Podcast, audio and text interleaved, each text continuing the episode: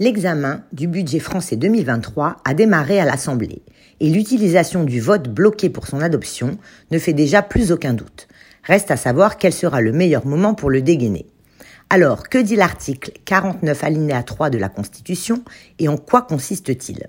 Cet article prévoit que le Premier ministre peut, après délibération du Conseil des ministres, engager la responsabilité du gouvernement devant l'Assemblée nationale sur le vote d'un projet de loi de finances, ou de financement de la sécurité sociale. Dans ce cas, ce projet est considéré comme adopté, sauf si une motion de censure, déposée dans les 24 heures qui suivent, est votée. Le Premier ministre peut en outre recourir à cette procédure pour un autre projet ou une proposition de loi. Alors, comment ça marche?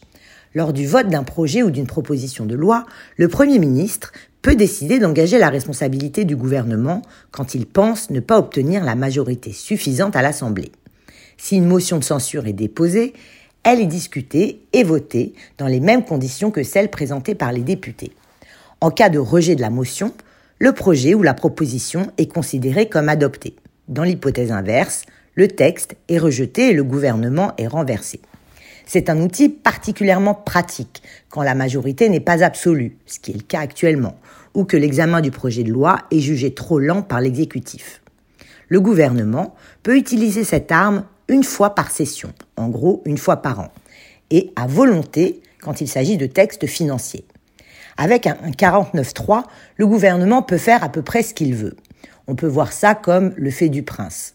Si le Premier ministre décide de recourir à l'article 49.3, sa décision entraîne la suspension immédiate de la discussion du projet de loi. Le texte est considéré comme adopté sans être soumis au vote, sauf comme on l'a dit, si une motion de censure est déposée dans les 24 heures qui suivent. Depuis la réforme constitutionnelle du 23 juillet 2008, en dehors des projets concernant les lois de finances, l'article 49.3 ne peut être utilisé que sur un seul texte au cours d'une même session parlementaire. Avant cette révision de la Constitution, le gouvernement pouvait y avoir recours aussi souvent qu'il le voulait et sur n'importe quel texte. Pour rappel, L'article 49.3 a été utilisé 87 fois depuis 1958, c'est-à-dire depuis l'instauration de la Ve République.